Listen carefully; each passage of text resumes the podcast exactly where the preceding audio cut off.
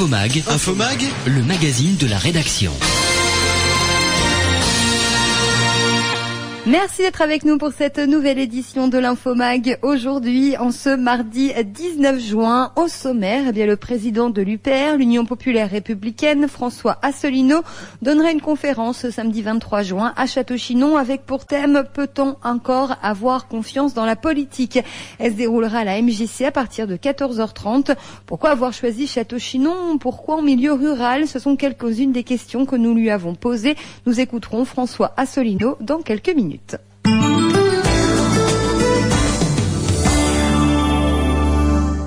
Et puis nous vous le disions en titre, peut-on avoir confiance dans la politique? Une vaste question qui sera débattue ce 23 juin à Château-Chinon. François Solino, président de l'UPR, l'Union populaire républicaine, sera présent à la MJC à partir de 14h30 afin de rencontrer les concitoyens particulièrement éprouvés par le recul de l'État qu'imposent les grandes orientations politiques et économiques.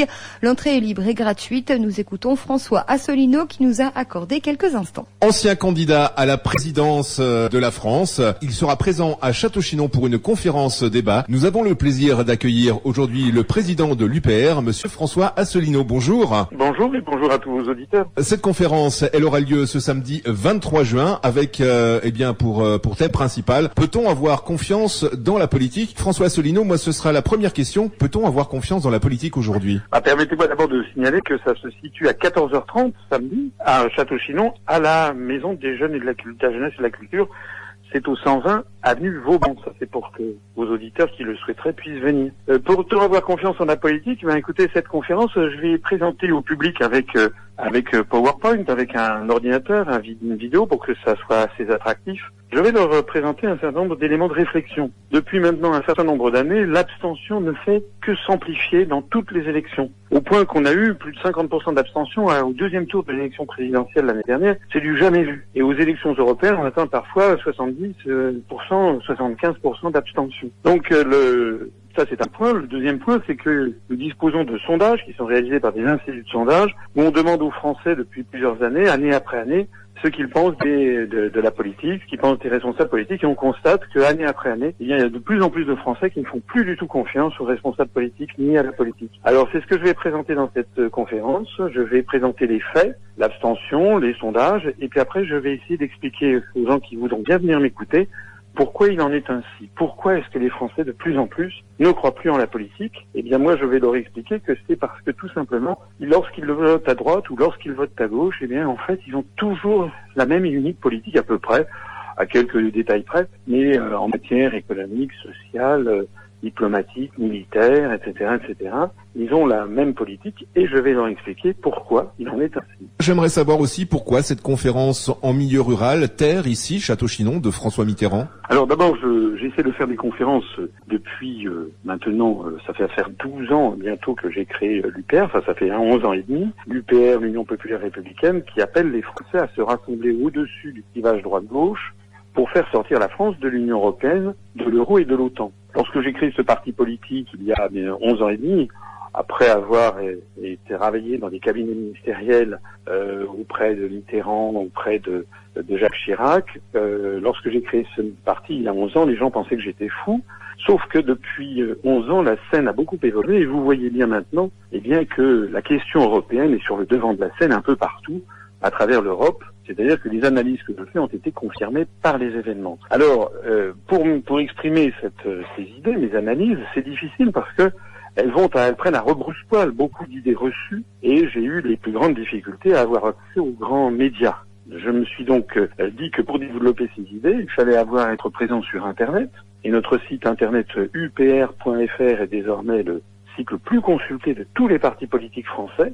C'est pas moi qui le dis, c'est Alexa Ranking de Google, parce qu'il y a énormément d'informations dont les Français ne disposent pas et qui sont en libre service sur ce site. Et puis j'ai parcouru la France, et puis j'ai également été reçu euh, ici ou là, notamment par euh, des radios de des radios de la bande de, de, modulation de fréquence ou des radios ou des télévisions web. J'en profite pour vous remercier, Radio Morvan, vous nous avez déjà donné la parole au cours des années euh, écoulées. Et donc, je, moi, je, je m'adresse à tous les Français et je vais en dans les zones rurales parce que Bon, d'abord, moi, mon nom Asselineau, c'est un nom, un nom de la région.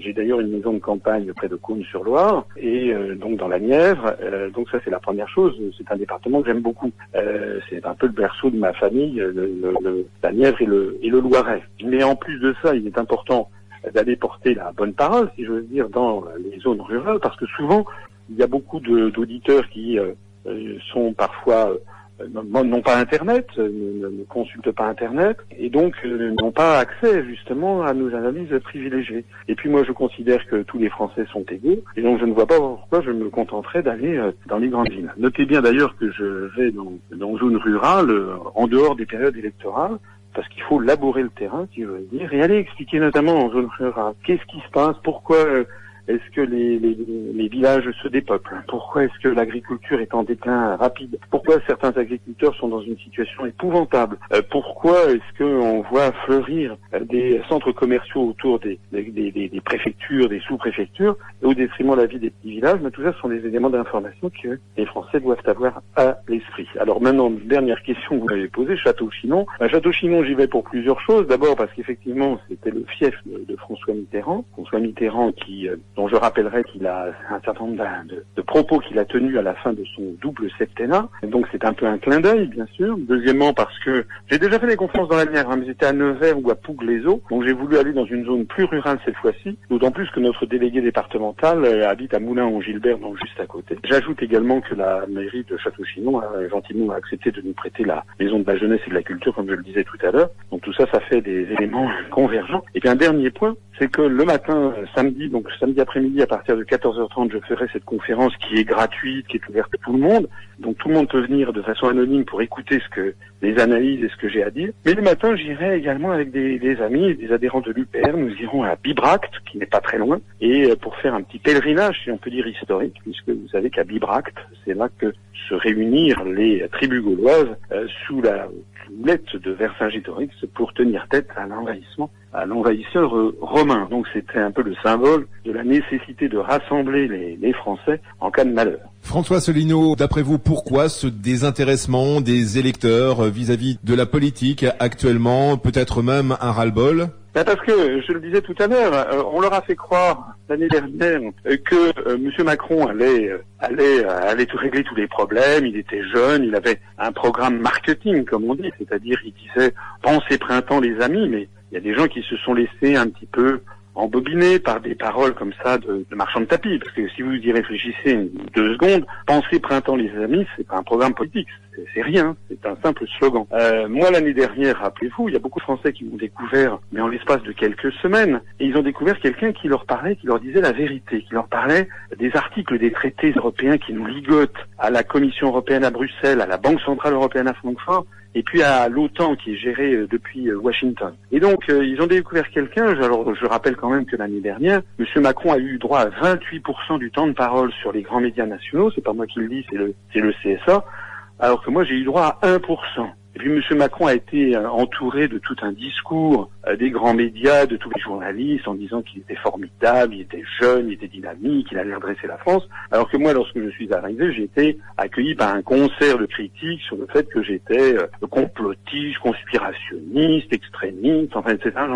Seulement, voilà, les Français qui m'ont écouté à l'époque, ils ont vu que je, moi, je, je tenais des, des, des argumentations précise. J'expliquais précisément ce qui allait se passer. Notamment, l'une des dernières apparitions que j'ai faites, c'était sur France 2. Il y avait eu un, débat avec tous les candidats. J'avais dit, quel que soit le candidat qui sera élu à l'Élysée, s'il reste dans l'Union européenne et dans l'euro, voilà ce qui va se passer. Et j'avais dit la remise en cause du droit du travail, la privatisation des services publics, la démolition des retraites, l'affaiblissement des retraites, l'augmentation du chômage, etc. Or, tout ceci, c'est exactement ce qui est en train de se passer. Donc, de plus en plus de gens sont en train de dresser l'oreille il y avait quand même un monsieur, on le connaissait pas bien l'année dernière, et eh ben on va, c'était quand même lui qui finalement avait, avait raison. C'est la raison pour laquelle notre mouvement politique n'est pas du tout, euh, n'est pas du tout euh, sur le déclin, bien au contraire. On a dépassé les, on va bientôt atteindre les 31 500 adhérents. C'est beaucoup, vous savez, par rapport à d'autres mouvements politiques où notre mouvement est en pleine ascension. Et de surcroît, nous allons euh, être présents à l'élection européenne l'année prochaine. Il y aura une liste nationale et j'espère bien que ça sera l'occasion de faire un peu une revanche de l'élection présidentielle parce qu'on pourra dire en 2019, l'année prochaine, ben voilà, tout ce qu'on a dit depuis deux ans, ça s'est révélé exact. François Asselineau, concrètement, si vous deviez faire en quelques mots, dresser un bilan de la politique actuelle d'Emmanuel Macron, quelle serait-elle? Bah, Je dirais qu'en définitive, c'est pas si différent que ça de la politique qui était celle de François Hollande avant et de Nicolas Sarkozy auparavant. C'est toujours la même politique, puisque de toute façon, comme je l'explique, c'est pas vraiment la politique de Macron, de Hollande ou de Sarkozy. C'était la politique qui est définie dans les traités européens et qui est fixée aussi par la Commission européenne, la Banque centrale européenne dans le cadre de l'euro. Donc de toute façon, nous sommes dans un univers très très contraint. Regardez, les Français, vous savez, ne regardent pas seulement la France, ils regardent aussi ce qui se passe à l'extérieur. Au Royaume-Uni, ils voient que les Britanniques ont décidé de sortir de l'Union européenne, donc déjà, ils ont découvert que c'était possible. Parce que moi, quand j'ai créé ce mouvement politique il y a il y a 11 ans, quand je disais qu'il fallait que la France sorte de l'Union européenne, les gens rigolaient en disant mais non c'est impossible, etc. Donc déjà les gens ne rigolent plus du tout parce qu'ils découvrent que c'est tout à fait possible et un grand peuple comme le peuple britannique a décidé d'en sortir. Et d'ailleurs contrairement à ce qu'on dit dans les médias français, ça se passe plutôt très très bien. Je rappelle que le taux de chômage au Royaume-Uni est moitié moindre qu'en France et qu'il y a beaucoup d'investissements étrangers et donc les prophéties catastrophistes qui avaient été faites à l'occasion du référendum au Royaume-Uni ont été euh, démenties. Et puis les Français, ils ont vu aussi ce qui se passe en Italie. C'est-à-dire que lorsque le nouveau gouvernement italien a voulu prendre des mesures et a voulu nommer un, ministre qui voulait euh, sortir de l'euro, le président de la République italienne, en étant une sorte de cohabitation en ce moment en Italie, l'a empêché. C'est-à-dire que les Français peuvent découvrir que, en fait, les, pour les partisans de la construction européenne, les peuples ont le droit de, ont le droit de, de, choisir euh, leurs dirigeants, mais à condition que ça ne change rien. C'est-à-dire que si un peuple décidait de, de, de, sortir de l'euro, ben c'est pas bien. Alors ça veut dire que nous sommes en fait dans une dictature qui ne dit pas son nom. Et j'aurai l'occasion lors de la conférence que je fais donc samedi à, partir de 14h30 à Château-Chinon. J'aurai l'occasion, après la présentation de la conférence, de répondre aux questions du public et j'espère qu'il y en a qui, parmi le public, des gens qui vont me poser la question de, des questions précises sur euh, l'intérêt de sortir de l'Union européenne et puis également les, euh, les, les, conséquences de la sortie de, de l'euro. Parce que on a mis dans la tête des Français que sortir de l'euro, ce serait catastrophe, on mettrait en cause leur, leur épargne, etc. J'expliquerai que c'est exactement le contraire qui est vrai. C'est en ce moment que a lieu la catastrophe, c'est en ce moment que euh, les gens s'appauvrissent, c'est en ce moment que nous risquons de mettre en cause l'épargne des Français parce que, et j'aurai l'occasion peut-être de l'expliquer, l'euro de toute façon est très très mal parti et va finir par exploser comme toutes les monnaies du même genre qui ont existé dans l'histoire. François Solino, peut-être avant de se quitter, euh, si vous le voulez bien, une question d'actualité. La réforme de la SNCF vient tout juste d'être votée. Quel est votre sentiment? Bah, Mon sentiment, c'est que, j'en parlais tout à l'heure avec les services publics, mon sentiment profond, c'est que si on avait demandé aux Français, euh, par un référendum, s'ils voulaient ce qui est en train de se passer, parce que là c'est une réforme qui est présentée de façon et ce qui se cache derrière, c'est la privatisation à terme de la SNCF. Ce qui se cache derrière, c'est la mise en concurrence. Ça veut dire qu'à terme, dans deux, dans six mois, dans deux ans, dans cinq ans, on verra circuler, par exemple, entre Nevers et, et, Paris, on pourra, on pourra voir circuler des trains, je ne sais pas, des trains allemands euh, avec à l'intérieur des, des, comment dirais-je du personnel de bord par exemple euh, pour servir des sandwichs ou je ne sais pas quoi qui seront rouillants ou vulgaires. C'est ça c'est ça l'objectif. Est-ce que c'est vraiment ce que souhaitent les Français? Je n'en suis pas sûr du tout je suis même sûr du contraire. Sauf qu'on leur présente jamais les choses clairement. On leur dit, euh, Monsieur Macron, par exemple, dans son programme, n'avait jamais dit, et d'ailleurs il continue à ne pas le dire, que ce qui se cache derrière tout ça, c'est la privatisation rampante de la SNCF et la démolition de tous nos services publics. Et ce que j'explique moi, c'est que cette politique, elle eût été également celle de Monsieur Fillon, également celle de Monsieur Hamon, également celle d'ailleurs de Madame Le Pen ou de Monsieur Mélenchon, puisqu'ils ne veulent pas sortir de l'Union européenne, parce que tous ces responsables politiques, s'ils avaient été élus, se seraient retrouvés dans la même situation que Monsieur Macron, c'est-à-dire obligés de respecter notamment l'article 106 du traité sur le fonctionnement de l'Union européenne qui prévoit justement la démolition des services publics, la mise en concurrence généralisée des services publics, ils auraient été obligés d'accepter également le rapport des grandes orientations des politiques économiques qui est publié chaque année par la Commission européenne et qui dit à la France, comme d'ailleurs à chacun des autres États de l'Union européenne qui dicte à la France ce que doit être notre politique économique, sociale et en matière justement de services publics. Je vais donc euh, le rappeler, euh, François Asselineau, donc euh, président de l'UPR, sera en conférence débat ce samedi 23 juin à partir de 14h30 à Château-Chinon. Peut-être avant de se quitter, un dernier message que vous souhaitez délivrer aux auditeurs. Ben, je voudrais surtout délivrer aux auditeurs un message d'espoir. C'est-à-dire qu'il ne faut pas que les gens laissent tomber la France. Il ne faut pas que les gens disent oh, de toute façon tout est fichu, tout est etc. Parce que je vois beaucoup ça. Je vois beaucoup de gens qui disent, oh, de toute façon, tout ça, c'est des politiciens. Je, la politique, je veux plus en entendre parler. Ça va d'ailleurs être le thème central de ma conférence. Non, il faut que les Français se rappellent hein, cette Le fait que la France c'est un pays qui a au moins 1000 ans d'histoire depuis l'accession de Hugues Capet au trône de France en 987 à Noyon, qui fonde la dynastie des Capétiens. C'est un pays qui a 1500 ans d'histoire depuis le baptême de Clovis et c'est un pays qui a 2000 ans d'histoire depuis Bibracte, dont je parlais tout à l'heure. Donc c'est un très vieux pays et toute notre histoire nationale montre que à plusieurs reprises dans l'histoire, les Français ont, été submergés par l'étranger, ont perdu leur indépendance et leur souveraineté nationale et à toutes les périodes de l'histoire, au bout du compte, les Français se sont rassemblés au-dessus du clivage droite-gauche à titre provisoire pour retrouver leur indépendance et leur souveraineté nationale. Le dernier, la dernière fois où ça s'était passé, c'était en, entre, en, entre 40 et 44, avec le Conseil national de la résistance pour euh, que la France récupère sa souveraineté, son indépendance nationale. Alors évidemment, à chaque fois, à chaque période historique, c'est une façon différente. La, la guerre de Cent Ans, c'est pas la même chose que, euh, que s'appelle, c'est pas la même chose que les guerres révolutionnaires de 1792. Euh, c'est pas la même chose que 1870 après après la bataille de Sedan. C'est pas la même chose que 1940 après la défaite. Là, nous sommes dans une autre phase de l'histoire. Et mais on est dans la même situation qu'à lors de ces, ces grands événements historiques que je viens de citer. En fait, le grand secret, c'est que la France, les Français, le peuple français ne peut plus décider librement de son avenir collectif. Et bien moi qui suis un amoureux de l'histoire, je peux annoncer une bonne nouvelle au peuple français. S'il euh, s'il se, se ressaisit, en particulier s'il écoute nos analyses et nos programmes, eh bien, je leur dis, il suffit que de se ressaisir et la France peut très bien récupérer ce qu'elle a toujours été. C'est-à-dire étymologiquement, vous savez, la France, ça veut dire le pays des hommes libres. Il n'appartient qu'à nous de le décider. François Asselineau, merci beaucoup d'avoir accepté l'invitation et de nous avoir accordé quelques instants. Merci beaucoup à vous. Merci beaucoup, au revoir. Au revoir. Vous avez donc rendez-vous ce samedi 23 juin à la MJC de Château-Chinon à partir de 14h30.